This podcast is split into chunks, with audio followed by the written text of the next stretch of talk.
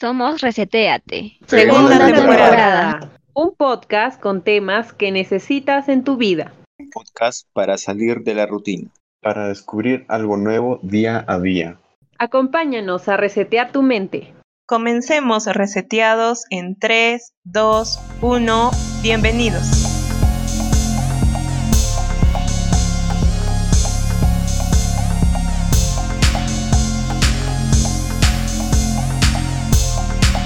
Hola, hola a todos nuestros reseteados. Bienvenidos a un nuevo podcast aquí en Reseteate, temporada 2. Estamos muy emocionados de tenerlos nuevamente en un nuevo eh, post para pasar algunos minutos y discutir un tema que se nos ha venido a la mente con los últimos certámenes de belleza, campeonatos eh, de diferentes deportes y las Olimpiadas que están ahí a puertas.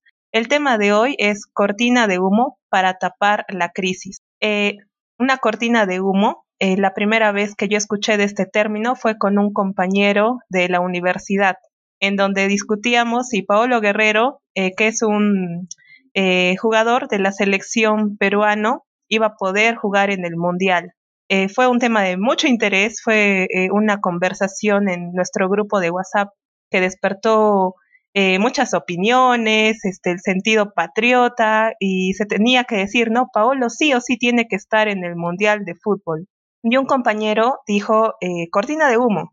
Y para mí, este, fue un término eh, un poco desconocido, nunca lo había escuchado antes, pero cuando investigué un poco más, este, supe que tenía razón y se me vino mucho de actuales eventos o eventos que se dan todos los años y que son hechos en parte para tapar crisis políticas, económicas, sanitaria, y es por ello que es una cortina de humo.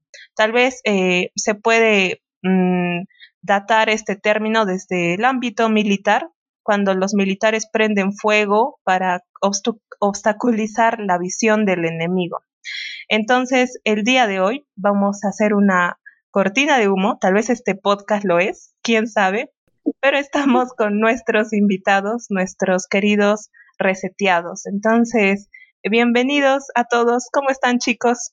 Hola reseteados, ¿cómo están? Otro episodio más de su podcast favorito, Reseteate.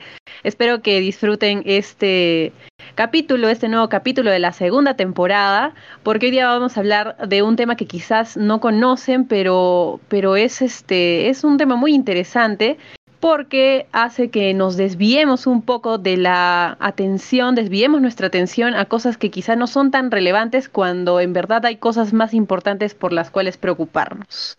Bienvenidos. Daisy, ¿cómo estás? ¿Qué tal? Hola, reseteados, hola Pau, hola Ale, Aarón, Anthony, bienvenidos a un nuevo episodio más de Reseteate. Excelente, Daisy, Anthony, ¿qué tal? Hola reseteados, bienvenidos a este episodio más de Reseteate de la nueva temporada. Espero que este, este episodio sea de su interés, al igual que nuestro. Genial, Anthony, con todas esas ganas vamos a contar con este episodio. Hola. que es la... Oh, ¿Qué pasó? Hola. ¿Qué fue? Una coordinada de Listo. Ya bueno, espero que les guste este episodio, reseteados. O Paulita, apenas me cortes, Paulita. ya de nuevo, de nuevo si quieres. Yo lo edito. De, nuevo. no, Paulita, ya, ya se pasó la magia, Paulita. Reseteados, hoy día hablaremos de las cortinas de humo. ¿Cómo que tóxico? Eso es para el siguiente tema. Tóxico detect. Un tóxico reconoce a otro tóxico. Ay, en sí, ¿no? Un buen tip. Listo, listo chicos. Entonces, cortinas de humo. Para ustedes, en su vida, ¿qué ha podido representar una cortina de humo? Eh, hay opiniones. No sé si alguna vez eh, dijeron, esto está muy sospechoso. Creo que todo, ¿no? Todo en, los medios de comunicación. Mm, por ejemplo, una experiencia, algo que te haya, no sé, llamado la atención muchísimo. Mm, bueno, es que normalmente, si te das cuenta, en, en la televisión, eh, bueno, pasan noticias que son de asesinatos, de eh, cosas eh, que, que hace la policía, hace esos arrestos, y bueno, siempre me ha parecido que que son cortinas de humo ya que no te informan lo que realmente pasa en, el gobierno, ¿no? Que es de mayor interés. Y ya está bien que informen todo eso, pero que no le den mucho foco, que le den un foco más a, cosas más relevantes que sí le importen a la población, ¿no? Por otro, por otro lado, también este, los medios de comunicación están infestados de farándula, que, que también se podría considerar que es, es una cortina de humo, ¿no? Ya que también atrae mucho el interés de, la gente. Y, por ejemplo, se me viene mucho la, la frase vender humo. Mm, no sé si, por ejemplo, eh, hubo un caso eh, un tanto polémico con una crisis en Estados Unidos en donde todo era, era muy, muy grave, este, en, en lo que es el ámbito político desprendía mucho interés en, en la población y era este un suceso de un, del presidente de Estados Unidos que tenía una serie, no sé, un delito de acoso hacia una mujer. Entonces, este caso pasó justo a días de las elecciones para renovar su mandato. Y para poder desviar la atención se utilizó la cortina de humo o vender humo, ¿no?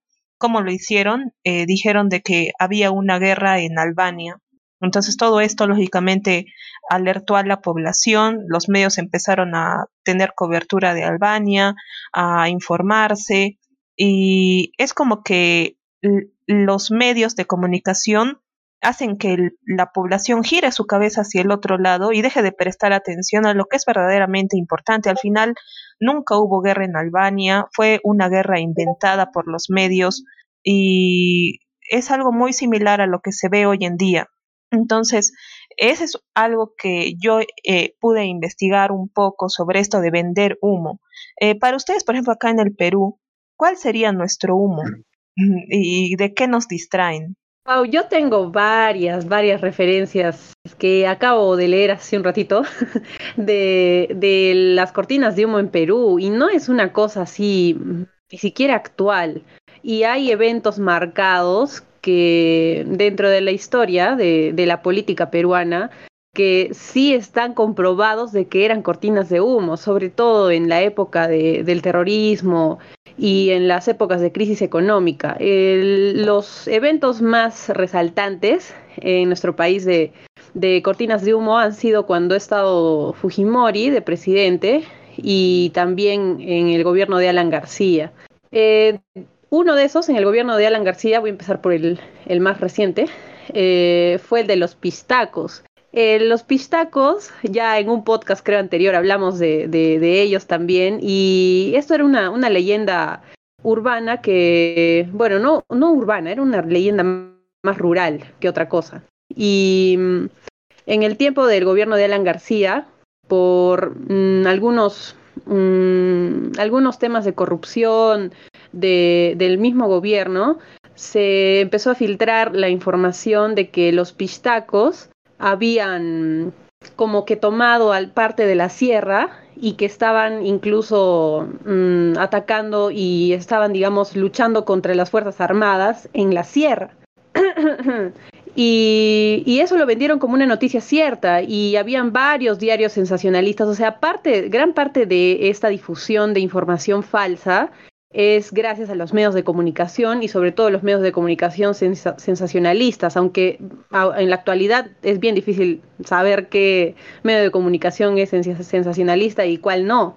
Y entonces se vendió ese, ese cuento de los pistacos, de que son los que sacan grasa de las personas y que decían que habían como que secuestrado a un montón de gente, a miles de personas, para sacarles la, la grasa del cuerpo y exportar esto a otros países y que se sacaran em, cosméticos de buena calidad. Y decían que las Fuerzas Armadas ya estaban combatiendo a estos pistacos. Eso fue uno. Y otro es el caso Siberia, que fue en la época de, Fujimori, donde dijeron que Fujimori y el, el SIN, que era el Servicio de Inteligencia Nacional, habían desmantelado una mafia de tráfico de armas que transportaba fusiles a las FARC y que estos fusiles iban a ser trasladados por Perú y que digamos que el gobierno de Fujimori había impedido que, que esas armas pasen por, por Perú. cosa que era falso, porque aparte que el SIN estaba liderado por Vladimiro Montesinos, que era así su compinche, este, la información era falsa como para atribuirse una, a algo que ellos no habían hecho. Entonces, esas son dos que me han llamado bastante la atención y hay muchas también de, de por ejemplo, cuando haya, estallan algunos escándalos, sobre todo eh, en la prensa de, tipo Magali TV y todas esas prensas faranduleras, ya, cuando sale un, eh, un escándalo de ese tipo, de farándula, es que supuestamente es una cortina de humo para tapar cosas más graves que están pasando en el gobierno. Y, y bueno, eso es lo que, lo que sé. Exacto, totalmente. O sea, ¿quién creó, eh, no sé, mm, hacerle seguimiento a la farándula, hacerle seguimiento a las estrellas de Hollywood? ¿Quién creó que haya una ceremonia un día, este, al, no sé, al año de que premien eh, música, premien cine, se puede premiar arte y en realidad los ojos del mundo apuntan, ¿no? a ese evento específico pasa esa noche y tal vez ese evento no solamente arrastra esas horas que dura la programación, eh, hacen seguimiento de la actriz, seguimiento de la película. ¿Y qué pasa al otro lado? O sea, tu atención está puesta en un certamen de belleza, siguiendo a la Miss de cada país, poniendo, eh, no sé, tu orgullo en que te están representando en un concurso internacional, pero ¿quién creó ese concurso? ¿Cuál es su función? En realidad luego qué pasa, ¿no? Con, con esa, toda esa producción.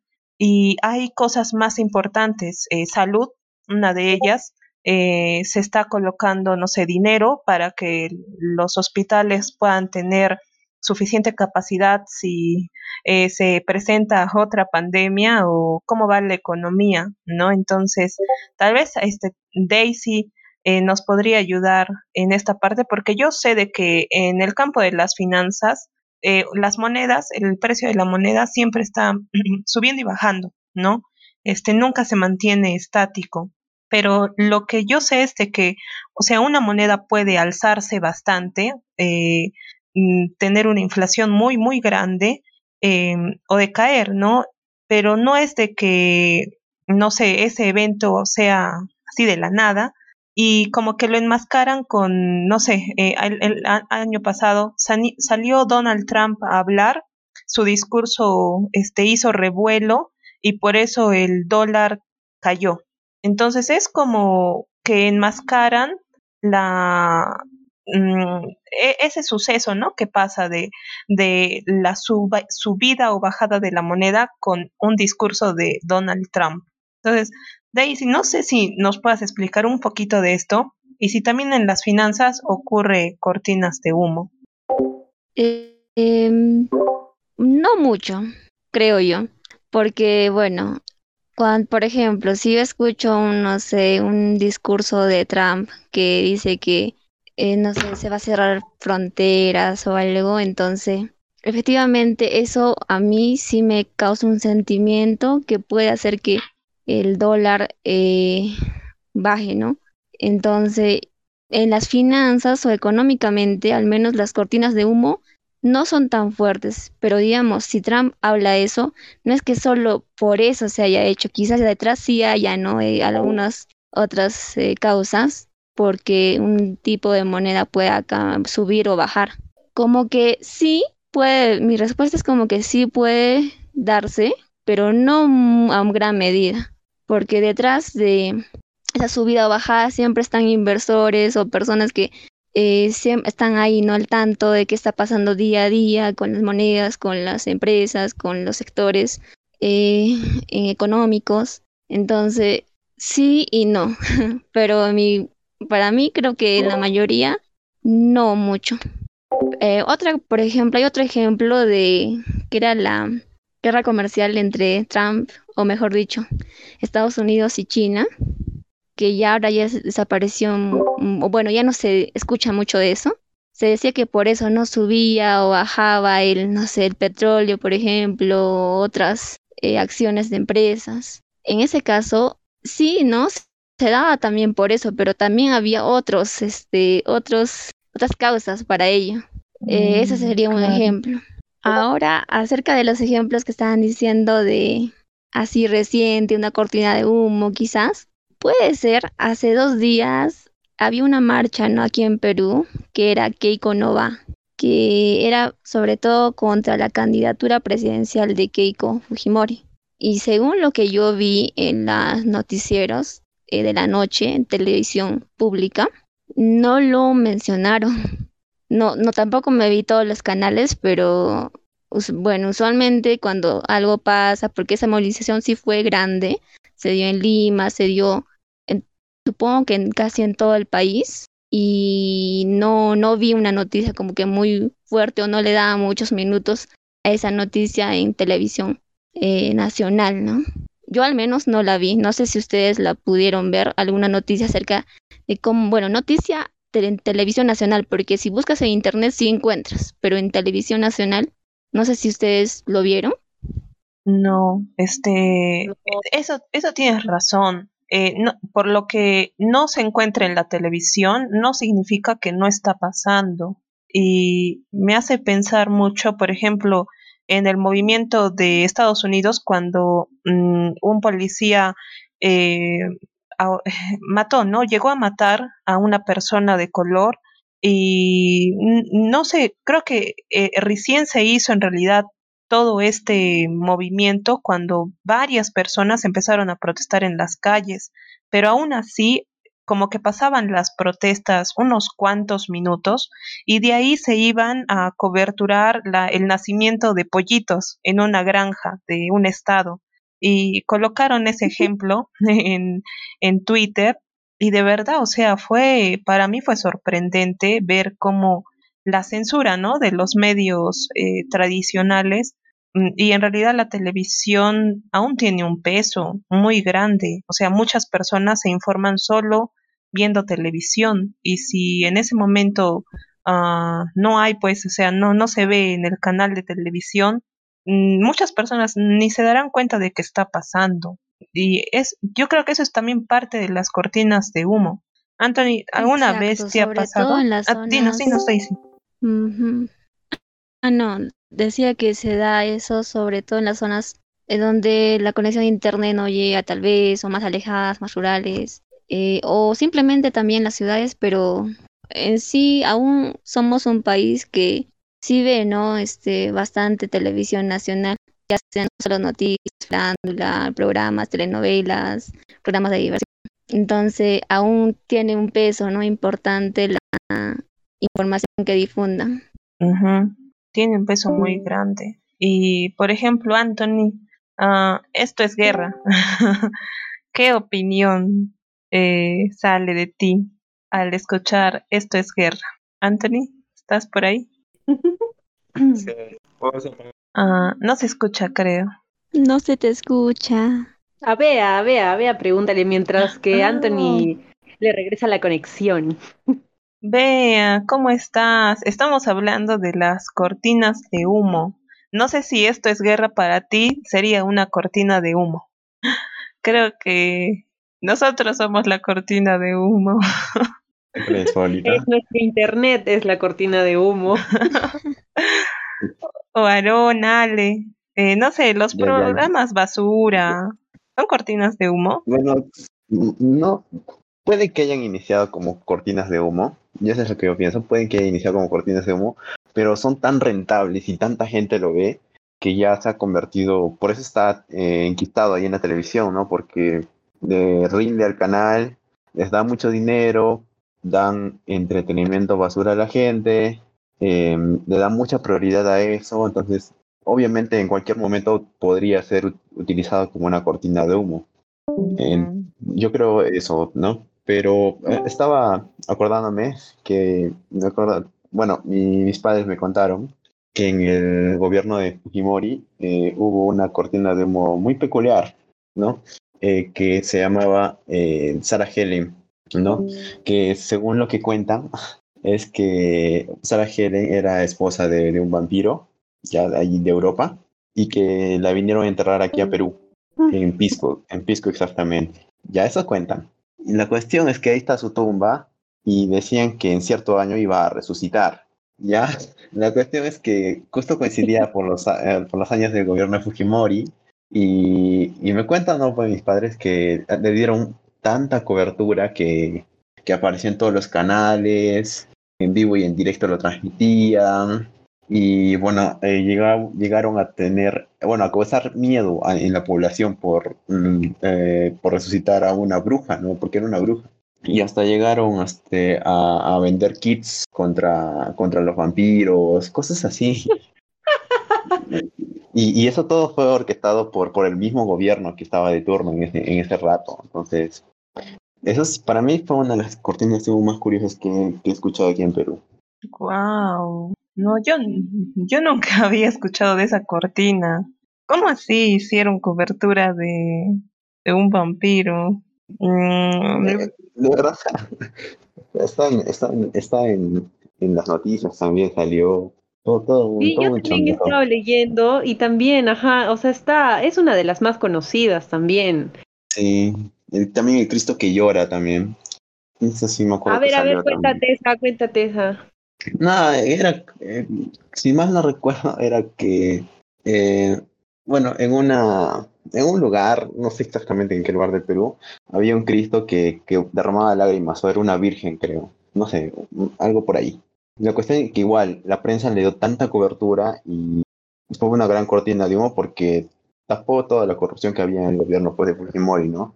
Cuando, y, y la cabeza que orquestaba todas estas cosas era Montesinos. Exacto. O sea, por ejemplo, eh, el mundial que les comentaba, ¿no? De Paulo Guerrero, eh, y es pues mundial, ¿no? Como su nombre dice.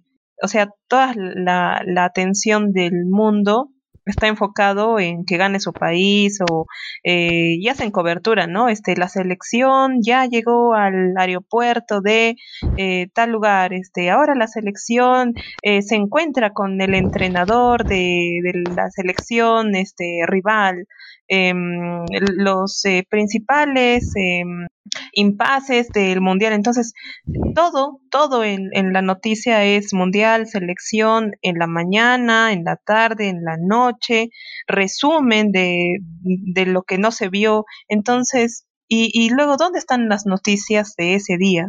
qué pasó en el Parlamento, porque sigue trabajando, ¿no? Los gobiernos eh, en esos días, no es que no se detenga. En, ¿Y qué pasó en, en, el, en la salud? ¿Cómo está tu moneda? eh, tal vez se aprobó una ley que se venía, no sé, delogando mucho tiempo y justo se aprobó ahí y como nadie le presta atención, ya nadie sale a protestar a las calles. Entonces, ¿qué papel eh, tiene, eh, no sé, este, estos eventos tan grandes, ¿no? Eh, como el Mundial y ahorita las Olimpiadas. ¿Qué, ¿Qué se les viene a la mente? Yo creo que en sí mismos esos eventos no están generados por, o sea, con una finalidad de ese tipo, ya, o sea, como para hacer cortinas de humo. pienso yo, no, no lo puedo comprobar obviamente, pero pienso que mm, no han sido creados con esa finalidad, pero la forma de tratar la información acerca de esos eventos que, que o sea, llaman la atención, queramos o no, llaman la atención, eh, hasta cierto punto son importantes. Las Olimpiadas a mí me parece un, un evento que tiene bastante, bastantes cosas buenas, ¿ya? Pero la cobertura que se le da, o sea, los medios de comunicación me parece que son los más eh, responsables en esto de las cortinas de humo y en venderle mm, a las masas escándalos. Por eso es que incluso yo cuando pienso en esto es guerra,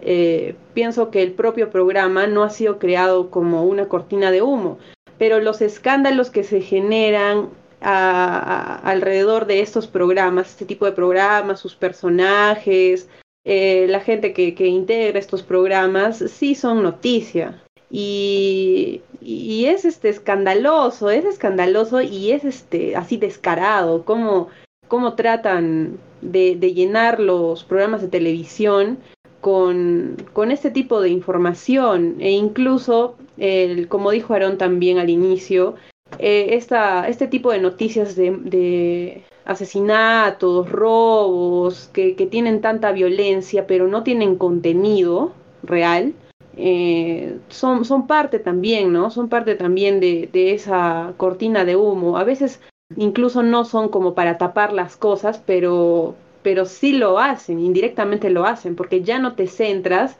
en la nueva ley que se aprobó hoy día, no sé, sobre el retiro de las TS o bueno, quién sabe, ¿no?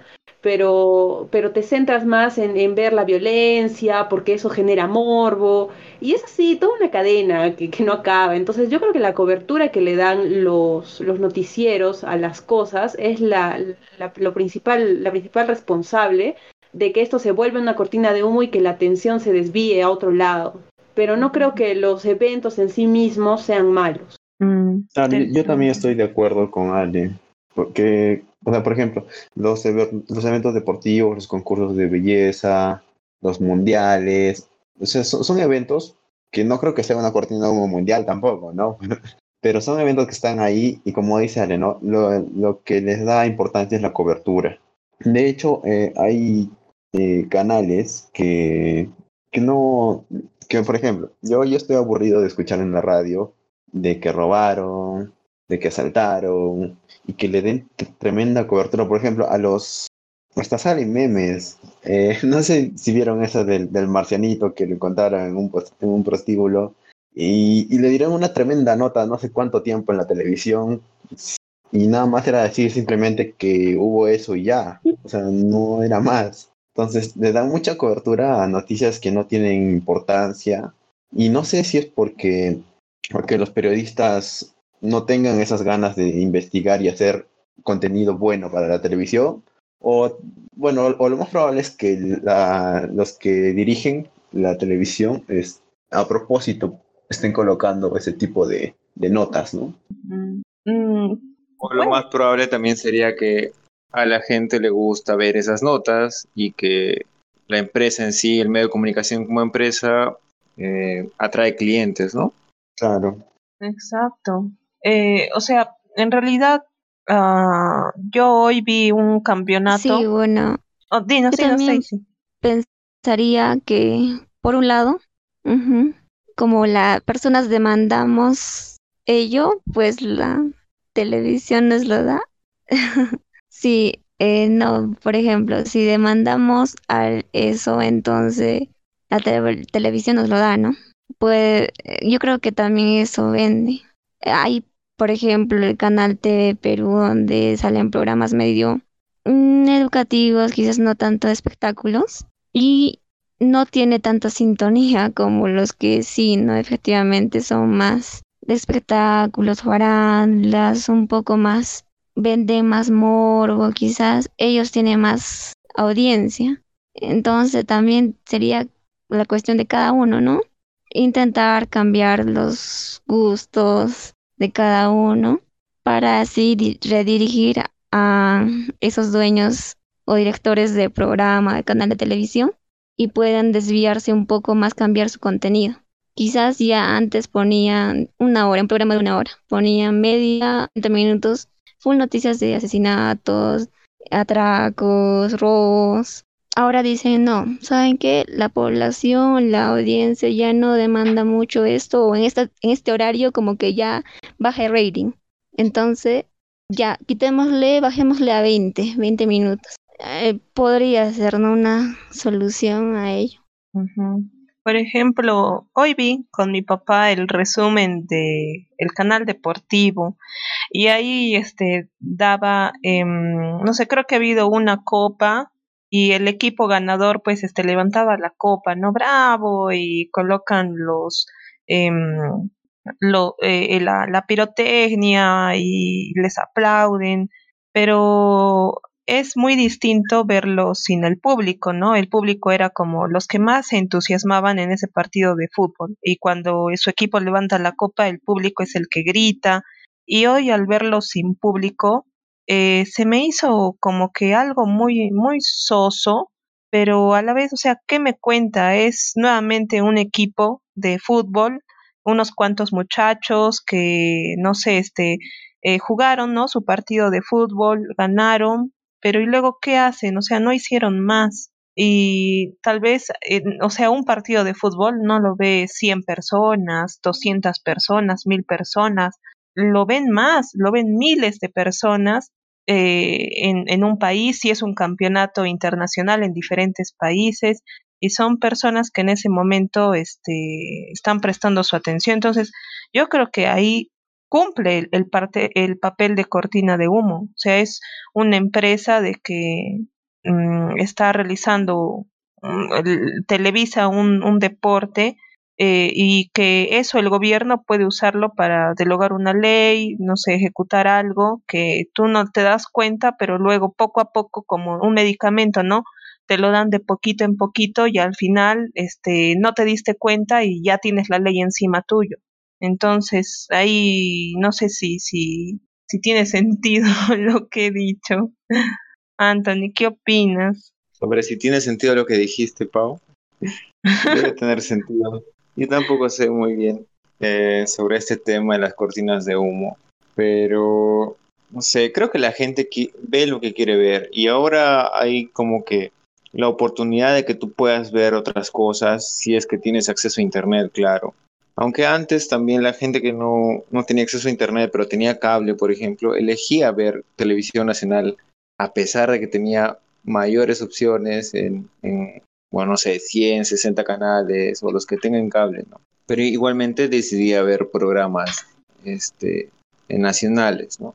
Es lo que yo no alcanzaba a entender al principio, pero después me di cuenta, o sea, realmente que la gente le gusta eso, ¿no? Que quiere eso, no es que no tenga opciones, no es que la televisión sea basura y que ellos este, ponen lo que, este, para, digamos, controlar a las masas, ¿no? En realidad las masas quieren ser controladas y los que tienen la oportunidad pues de elegir, eh, elegimos pues ese tipo de televisión, ¿no? Pero a aquellos digamos que no tienen esa oportunidad, en ellos habría que fijarnos para que también tengan la oportunidad de elegir. Eh, es el caso de las, de las comunidades donde no, no llega radio o no llega televisión o lo que he visto también en muchas comunidades, así interior, interior del país, es que repiten las noticias de, la televisión limeña, ¿no? De Lima. Entonces repiten esas noticias, lo que dice el periodista en esa noticia, ya sabemos que el periodista pues es sensacionalista, eh, tiene cierta tendencia, ¿no? A decir las cosas y, bueno, no se ocultan al menos.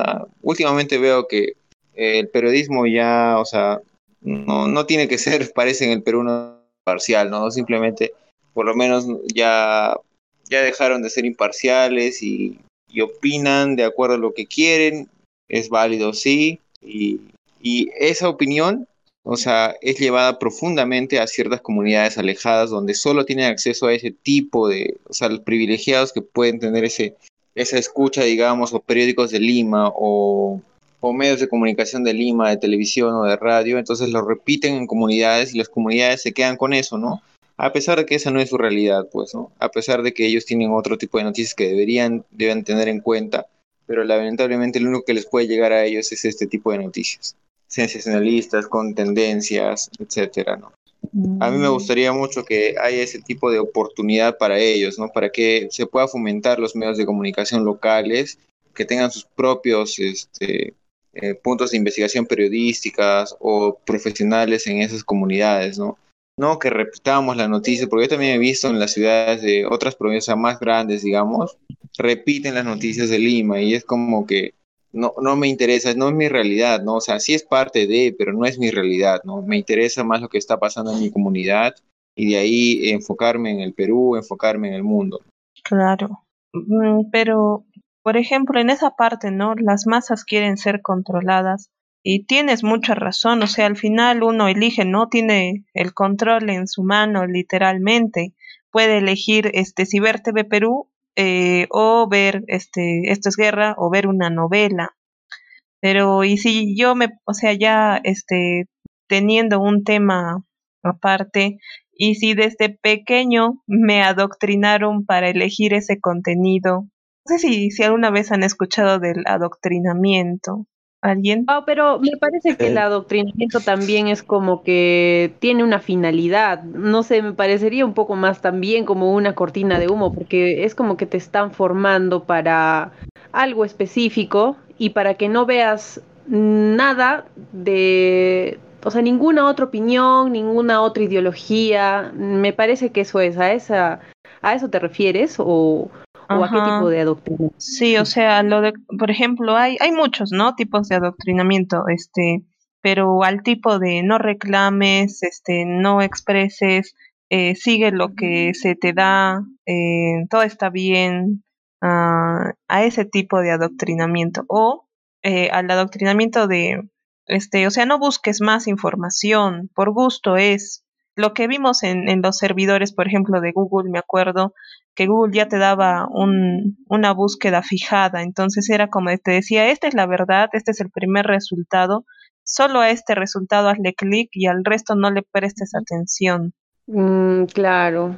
Mm, creo que sí, pues o sea, la, la, la prensa con la que crecemos hace que tomemos como verdad lo primero que escuchamos, ¿no? Pero ya cuando vas creciendo, mm, eres más capaz de como que filtrar información, Em, ya buscas otras fuentes, porque como dicen, no sé, siempre hay dos caras en las cosas, puedes encontrar opiniones em, a favor de algo y en contra de algo y tienen un, un, buen sustento ambas. En algunas cosas no, ¿no? Pero, pero sí, me parece que estamos en una, o sea, la mayoría, lo que dice la mayoría normalmente es lo que predomina, porque si es que tú te vas contra la mayoría, eh, pese a que tu idea también tiene fundamento, lo más probable es que te veten o que te juzguen como, no sé, como algo malo, ¿no? Te digan, no sé, tú eres tal, tú eres cual, porque no piensas igual que, la mayoría. A mí eso me ha, me ha parecido de ruco, sí, ese tipo de cosas, por ejemplo, es un gran ejemplo de lo que, de lo que es irte en contra del adoctrinamiento que tú mencionas, Pau.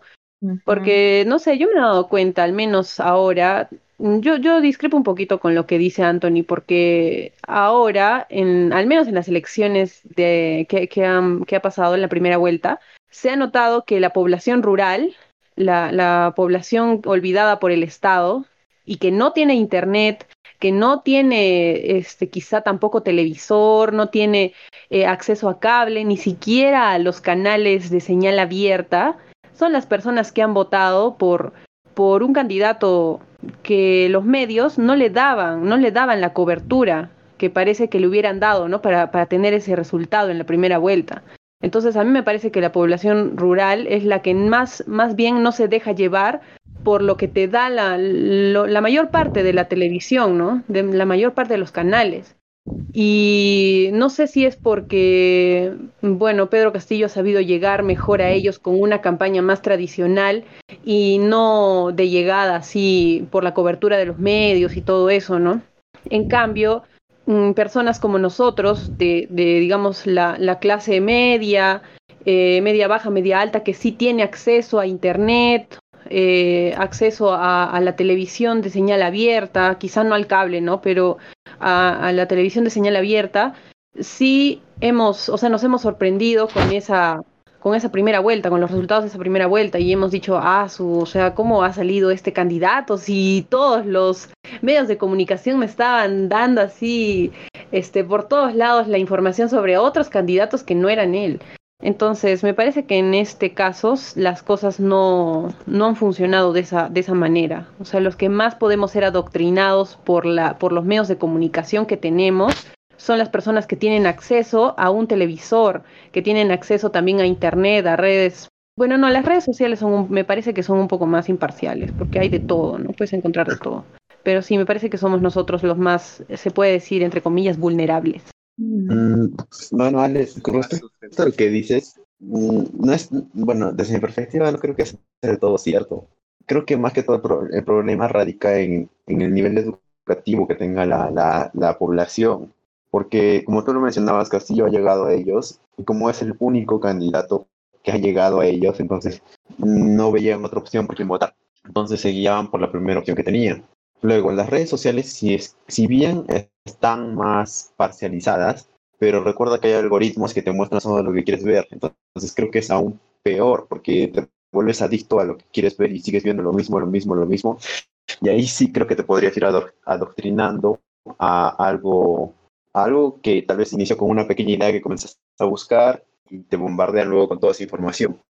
Ah, bueno, desde mi perspectiva, parte todo del, del, nivel de educación que tenga, que tenga la persona, ¿no? Porque una persona que desarrolla un pensamiento crítico, que comienza a investigar, a leer, no se deja llevar, ¿no? No se deja llevar por esa, por la primera impresión que tenga de, de algo, ¿no? Comienza a leer, investigar, criticar, pensar, y eso, bueno, para mí la, la solución a, este tipo de problemas, yo creo que es la, educación, educar a la población y, es la única forma de crecer, de hacer mejor el país. Yo, yo estoy de acuerdo con todos en pequeñas cositas. Por ejemplo, tiene mucha razón Anthony. O sea, al, final, eh, Lima monopoliza la mayoría de la información. Todas las centrales de los canales importantes están en Lima. Eh, la señal de, radiodifusión, o sea, RPP, que es el grupo eh, radial más grande, su central está en Lima. Tendrá sucursales pequeñas en otras provincias, ¿no? Para, no sé, tener mejor señal o canales ahí alternos, pero en realidad siempre la, la, capital tiene una gran relevancia en todo el país y es por eso de que a veces las, para mí los departamentos a veces se sienten minimizados porque todo se ve Lima, COVID-19 en Lima, tantos muertos el día de hoy, capacidad de hospitales este, no son suficiente y su departamento ni siquiera tendrá eh, en, en, algunos casos 10 camas UCIs. ¿Y quién habla de esos departamentos? O sea, no es la realidad, como dice Anthony, que se vive en cada departamento y es la cortina de humo, no o sea, wow, Lima está sufriendo.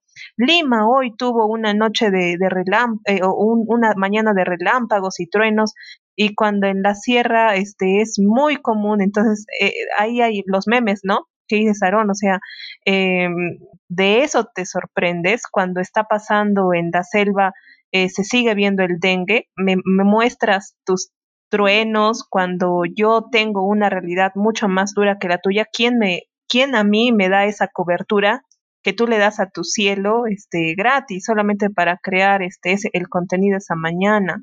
Y tiene, tiene mucha razón también este Ale y Aaron, ¿no? O sea, en realidad creo que uh, hay muchas cosas que, que se puede ver y tú poquito a poquito te vas adentrando a un solo tema. A veces por eso hay como que el fanatismo, ¿no? Que se, vi, se vio en otro podcast.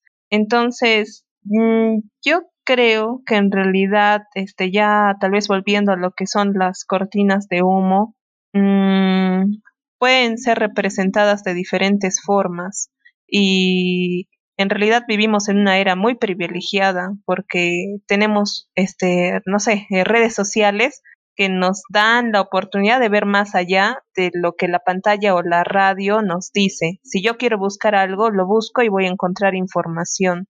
Entonces, como que esa cortina de humo mmm, tiene que ir cambiándose para que no se bloquee mis ojos y no le preste atención a lo que eh, está pasando realmente. También viene mucho criterio, ¿no? Mm, ¿Qué es lo que busco? Entonces, este, mmm, bueno, chicos, no sé si alguien de ahí tenga otra opinión para pasar a la dinámica. Yo quería responderle a Ale. Uf, uf, ya. En relación, a, en al tema de, de las radios en comunidades. O sea, tiene razón en la parte de que no reflejan lo que ellos escuchan. O sea, yo he escuchado esas radios, son pequeñas, este, digamos, altavoces o parlantes, no son radios prácticamente, al menos aquí en la selva que he visto en ciertas comunidades, también he visto también en, la, en los Andes, en las comunidades que repiten, o sea, es como que el reportaje de Lima lo repite tal cual, en un altavoz para toda la comunidad, ¿no? La comunidad estará compuesta pues de cuántos, de 100 o en un puerto, digamos, en el río aquí, o en otra comunidad cerca, digamos, a un río también, o un valle, ¿no? Ahora, claramente, como tú has dicho, pues no se sienten identificados y por eso probablemente se sintieron identificados con el Partido Perú Libre, que era el más cercano que tenían, porque eh, también está de la mano del magisterio y de los profesores que llegan a comunidades pues alejadas, comunidades rurales. Entonces, mi crítica va en relación al periodismo. O sea, yo creo que debería haber la oportunidad para eh, formar a estos, digamos, emprendedores de, la, de las radios este, en comunidades, ¿no? En comunidades nativas donde ellos, o sea, ok, está bien, quieren, quieren informar a la población, su objetivo, su, idea es buena, ¿no? Pero también deberíamos darle la oportunidad de, que ellos puedan aprender a hacer periodismo en su comunidad, ¿no? Y que tengan una voz crítica propia, ¿no? Y que no, tal vez no sean, también he escuchado algunas otras emisoras locales eh, muy, muy parcializadas y digamos hasta un punto en que atacan todo, toda opinión contraria, ¿no? Y es, es difícil este, tratar de comunicar algo con cierta transparencia cuando tú tienes una opinión ya formada, ¿no? Y radicalmente formada. Creo que de ahí hay un largo camino por recorrer en el tema de, del periodismo en el, Perú. Ahora yo quiero contestarle a Aarón. Derecha réplica. Sí, quiero hacer ejercicio de mi derecho a réplica diciendo nada más que creo que al menos en las redes sociales la dinámica, la propia dinámica, si bien el algoritmo puede leer nuestros pensamientos, la dinámica de cómo funcionan las redes sociales hace que podamos tener mayor acceso a opiniones distintas a las que se dan en las publicaciones, por ejemplo, de Facebook. En la televisión la dinámica es mucho, mucho más, es distinta y aparte en los medios tradicionales como periódicos, incluso en la radio no tanto, en la radio tú puedes llamar, puedes tener cierta dinámica con la persona, la, la persona que, bueno, la locutora o locutor, este, que esté dirigiendo el programa para poder expresar una opinión contraria. Y si tú, como dice Aaron, y yo le doy la razón en eso, o si, y como dice Pau también, un poco de criterio hace que tú sepas qué comentario tiene una base o tiene un argumento sólido o es simplemente un ataque hacia la persona que no piensa como tú, ¿no? Entonces, en la dinámica de las redes sociales, pienso que hay más oportunidad de que tú sepas lo que piensan otras personas y en base a algunas veces a argumentos. Yo me he encontrado con muchas publicaciones, por ejemplo, atacando a un candidato y en los comentarios, porque yo soy de las personas que leo un poco los comentarios, aunque ya a veces, eh, eh, no sé, a veces cansa un poco leer los comentarios porque a veces están llenos de odio pero hay algunos comentarios que, que, no les falta razón, entonces ya te hacen dudar de tu propia postura y entonces si es que tú tienes un poco de curiosidad, vas y averiguas, ¿no? ¿Qué, qué, ¿Por qué dice esto? Este, mm, puede ser cierto, a ver, habrá, habrá que averiguarlo, ¿no? Y entonces ya ahí tú puedes informarte más, tienes una oportunidad de informarte más si es que mm, tienes un espíritu crítico, ¿no? pero en la televisión, en los periódicos, es mucho más difícil este, tú contradecir a la, a la persona que está dirigiendo ese programa. Tú solo recibes información, no la puedes dar, no puedes emitir una opinión contraria y si es que la, la, el periódico o la televisión está con una opinión sesgada, obviamente va a tirar para su lado y no va a llevar a ningún especialista que le diga lo contrario. En cambio, en las redes sociales es un poco más dinámico y pienso que es mucho más fácil poder acceder a la información y sí creo que somos privilegiados en estar en esta era de, de, donde la información es mucho más dinámica que antes. Eso nada más. Sí, este, por ejemplo, me acuerdo de, y, y, primero le voy a dar el pase a Aarón. Aarón, tienes derecho en réplica y tu tiempo inicia en 3, 2, 1, tiempo. Quiero ver sangre. ya acabó. no, te estoy dando el pase. Bueno, no, no, de hecho, de hecho, las redes sociales, aunque no lo creas, son un poco más peligrosas que, la, que los medios de comunicación. ¿Por qué? En, si bien los medios de comunicación dan su punto de vista y lo defienden hasta el final, no son, normalmente no suelen ser imparciales, porque obviamente o, apoyan un candidato, a un candidato o tienen una postura y no reflejan las demás, las pueden ocultar, tienen todo eso, ¿no? Pero en caso contrario las redes sociales, no. ¿Por qué? Porque ellos te estudian a ti y te muestran poco a poco, obviamente no de un día para el otro, pero poco a poco te van mostrando solo lo que tú quieres ver. Y eso es aún mucho más peligroso porque, porque te encierran en una burbuja y te muestran, si bien puede que haya un comentario negativo, pero la inteligencia artificial comienza a aprender que no te gustan ese tipo de comentarios, les das dislike o ni siquiera los miras, o cuánto tiempo paras en un post, si te demoras en leer algo, si no, todo eso toman en cuenta y te van estudiando, y van estudiando tus intereses, y luego te comienzan a mostrar solo lo que tú quieres ver. Por eso pienso que es mucho más peligroso. ¿Por Porque alimentan, alimentan ese, esa postura que tú tienes y te adoctrinan, como dicen, ¿no? Te adoctrinan. Mm, pero, eso, eso yo creo. Pero ahí yo, yo tendría algo que decir, porque aunque la inteligencia artificial, o sea, es muy poderosa, yo creo que va más allá. Y la inteligencia artificial sabe que el ser humano también se aburre. Entonces, ver algo muy repetitivo y que tú digas, ya no hay nada nuevo, o sea, ya, ¿qué, qué más voy a ver en esta aplicación? Y ahí es donde te empieza a mostrar, se asocia a personas similares a ti. Entonces, si, a este grupo de personas le gusta esto, tal vez le puede gustar a esta persona. Entonces tú ahí eliges, ¿no? Si, si te gusta, no te gusta o tal vez te interesa. Y puede ser algo que nunca habías visto, pero te interesó. Y ahí es o sea, yo creo que un ser humano no es que se quede estacionado en una sola cosa, sino que puede ver siempre a su alrededor. Y, y porque se aburre, o sea, nuestro mismo salir, o sea, de esa etapa de aburrición, no sé, levantarse de la cama más que sea para estirar el cuerpo un ratito, este, yo creo que eso lo sabe, ¿no? Este, la, la inteligencia. Y tal vez la inteligencia artificial y todas las aplicaciones también sean ahí como mini cortinitas de humo, no sé. ya, saben, ya saben qué es lo que te gusta y por eso te, te recomiendan cosas. Claro. Es como que es Pero como te la asocian, paradoja del te asocian a un grupo. la paradoja del mayordomo.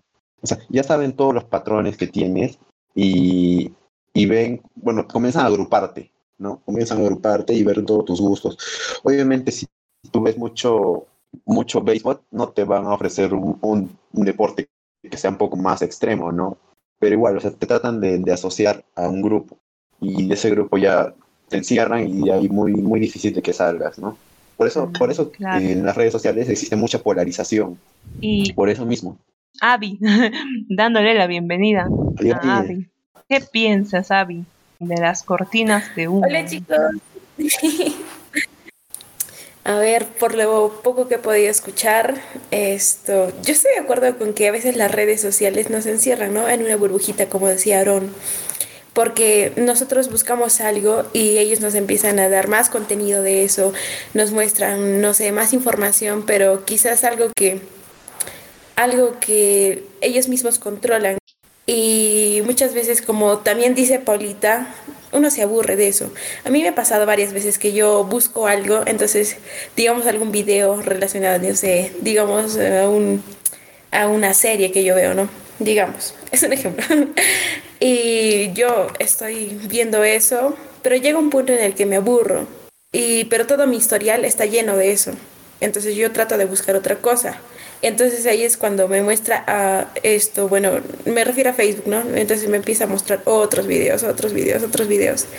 Y, pero o sea, es lo que ellos me recomiendan, mm, más o menos. Entonces yo creo que sí, llega un punto en el que ya nos aburrimos y ellos también nos empiezan a... Es como que si ellos notaran algo así, un cambio en nosotros. Entonces nos empiezan a mostrar otras cosas. Ah, y respecto a las cortinas de humo, yo creo que sí, o sea, todos lo usan.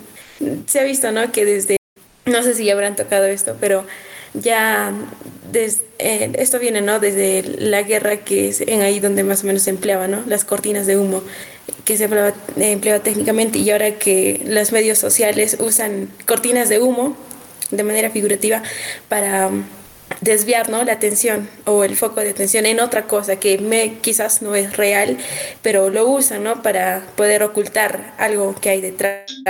Entonces, no sé, es más o menos lo que usan, ¿no? Esos son los medios de comunicación, sobre todo la televisión, que se aprovechan del poder que tienen.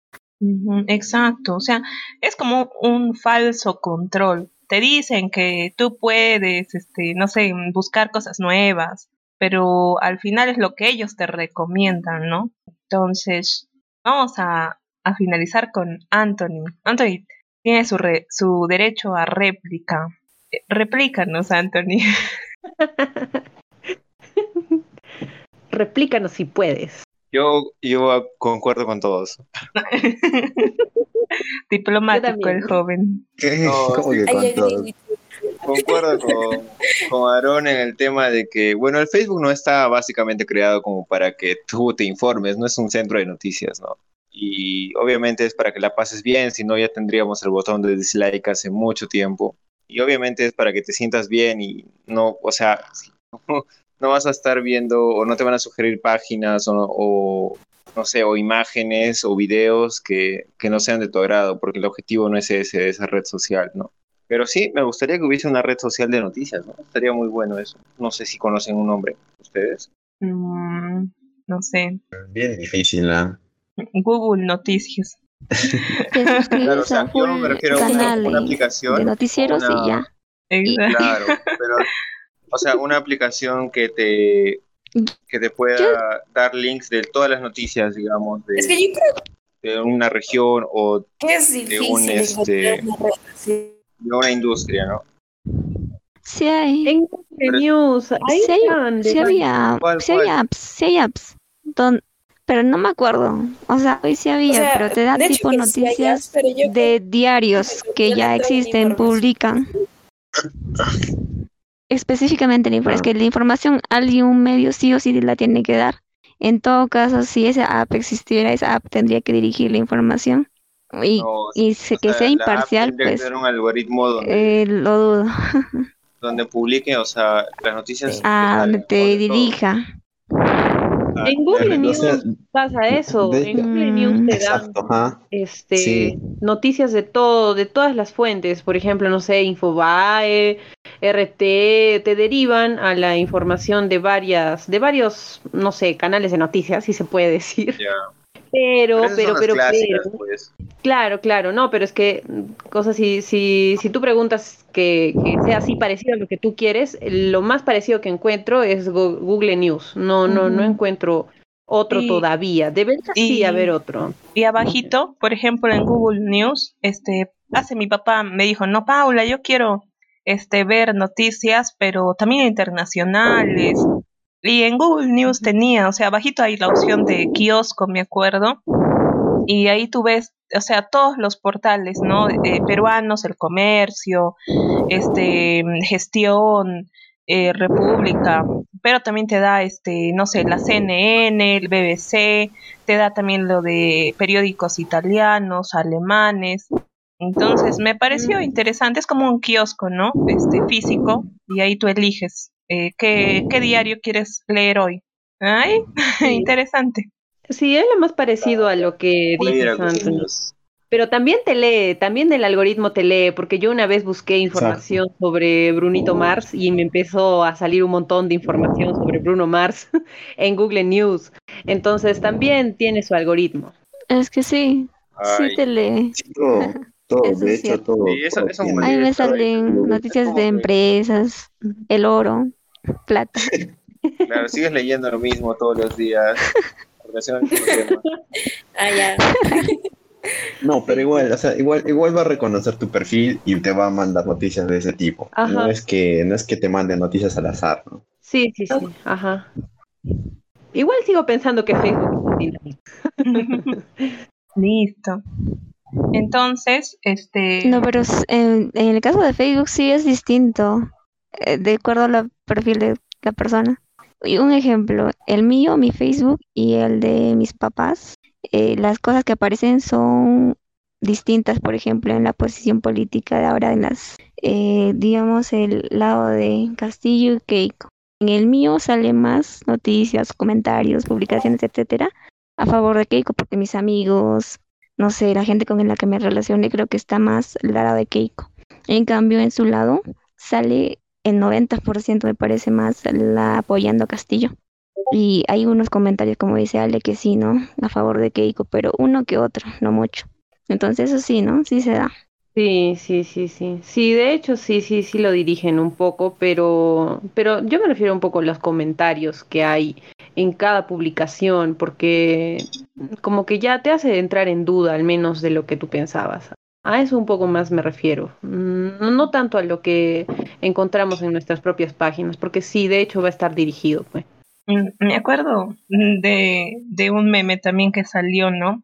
Ah, si votas por Keiko, eres Fujimorismo, amas a Keiko, este, y si votas por Castillo, este, Fujimorismo nunca más, eh, terrorismo, este, mm, si votas en blanco, este, te dicen, no tienes que decidirte, este, no seas cobarde, si no, este, lo que dices, si, si no vas a votar, em, te dicen cobarde, entonces es, como que para todo hay, ¿no? Eh, entonces para todo hay como hate.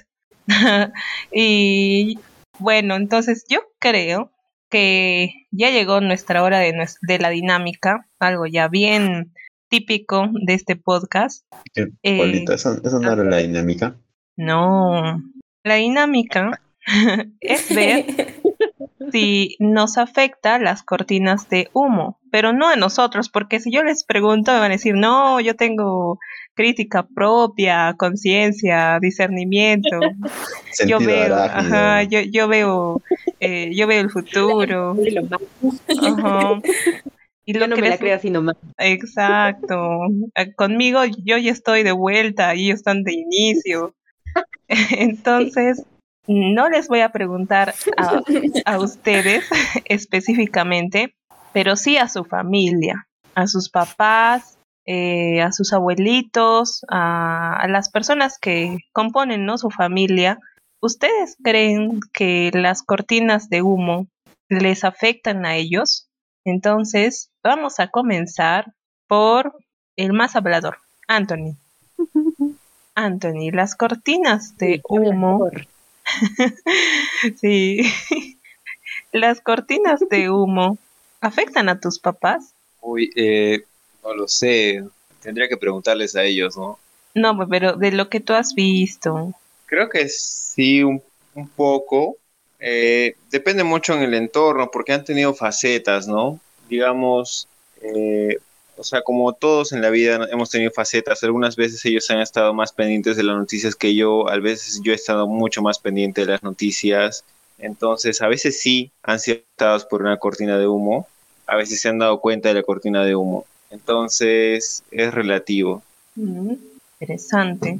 Entonces, a ver, Avi, la cortina de humo, ¿tú has visto que afecta, llega a afectar a tu familia?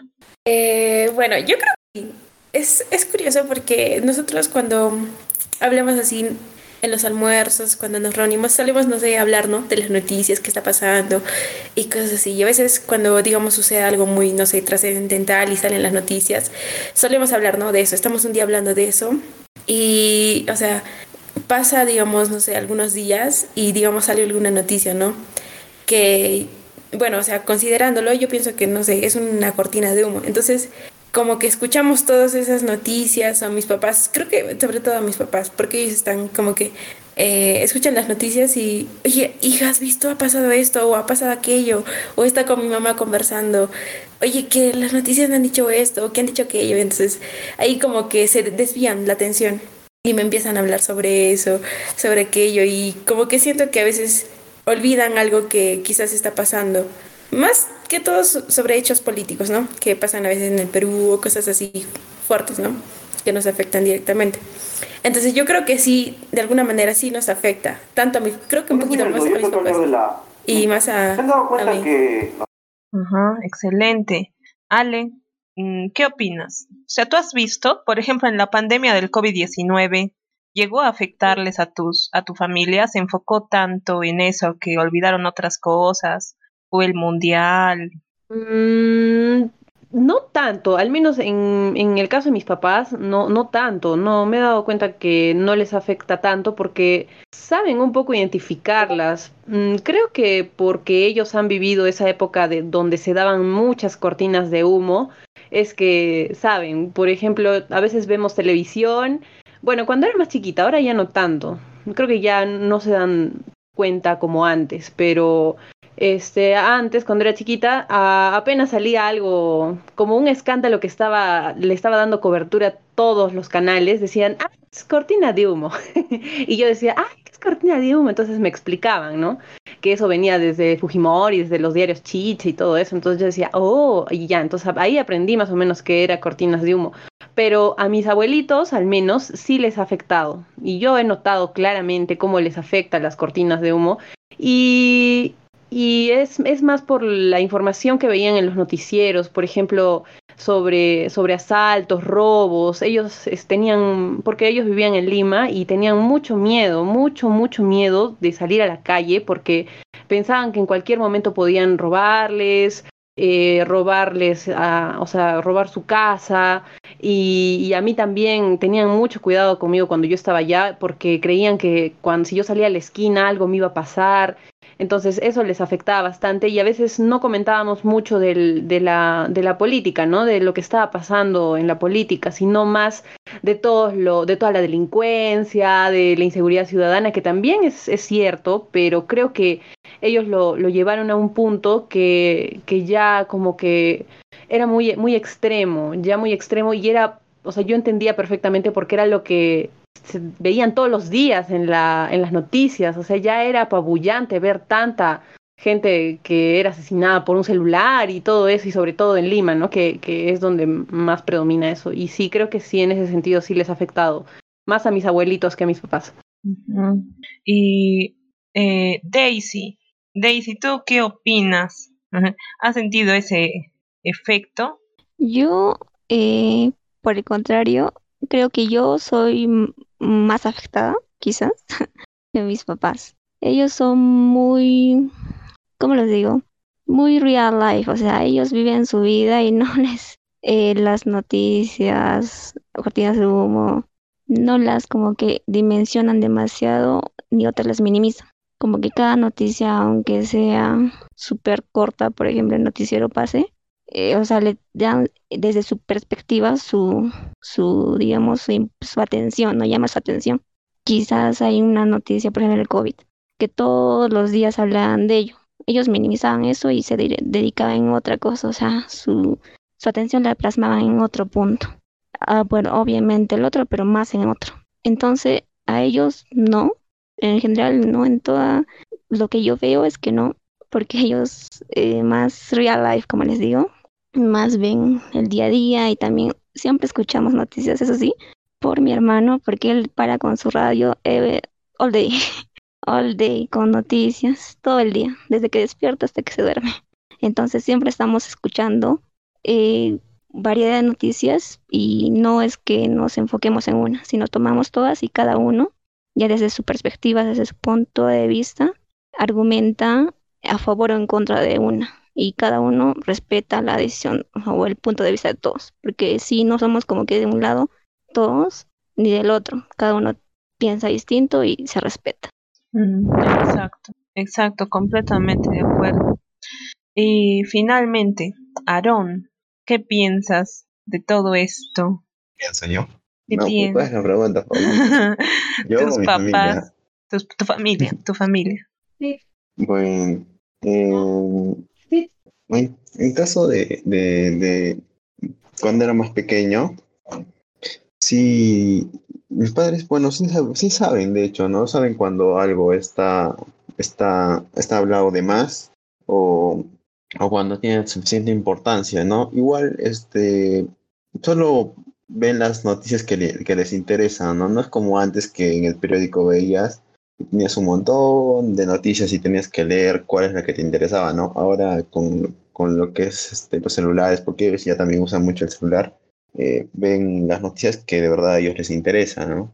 Entonces, yo creo que sí ellos pueden diferenciar cuando es algo verdadero, cuando es algo falso, porque en cierta forma yo también les he enseñado cómo, cómo diferenciar cuando es algo muy sensacionalista o, o una fake news y de lo que es real, ¿no? Entonces, eh, les he enseñado a diferenciar en el celular, ¿no? Porque ellos sí sabían cómo diferenciarlo en la radio o en la tele, ¿no? Pero cómo diferenciar y también cómo buscar información este, correcta, ¿no? Entonces, por ese aspecto creo que sí, y yo los veo bien, que saben diferenciar de las noticias falsas y las verdaderas. Bueno, yo, por ejemplo, soy al revés. Yo sí me he dejado llevar por muchas cortinas de humo. O sea, las cortinas de humo estaban ya de venida y yo recién estaba ahí empezando. Eh, y de verdad recién, eh, no sé, me interesé en encontrar mi sentido crítico, entrenarlo y decir que al final todo se puede refutar, o sea, no es todo blanco-negro, siempre tú puedes encontrar tu opinión. Y ese creo que sería el mensaje de hoy, nuestra, uh, nuestra enseñanza del día. y esperamos que todos los reseteados que nos hayan escuchado el día de hoy hayan podido pensar un poco, encontrar algunas cortinas de humo. Tal vez en su vida dijeron, wow, estoy viviendo en una mentira y recién me doy cuenta. Y tal vez, este, no sé, este podcast fue una cortina de humo, quién sabe. Yo creo que mientras más nos escuchen, más este, sabrán si es una cortina de humo o no. Eh, recuerden que estamos aquí para resetear su mente, para, no sé, empezar a tener un espíritu más crítico. Y eso fue todo por el día de hoy, cortinas de humo para tapar la crisis. Así que cuídense mucho, reseteados, y nos vemos el siguiente capítulo. Bye bye, despidámonos. Chao, reseteados. Hasta la próxima, reseteados. Adiós, reseteados. Bye. un chaica más reseteados. oh. Bye, reseteados.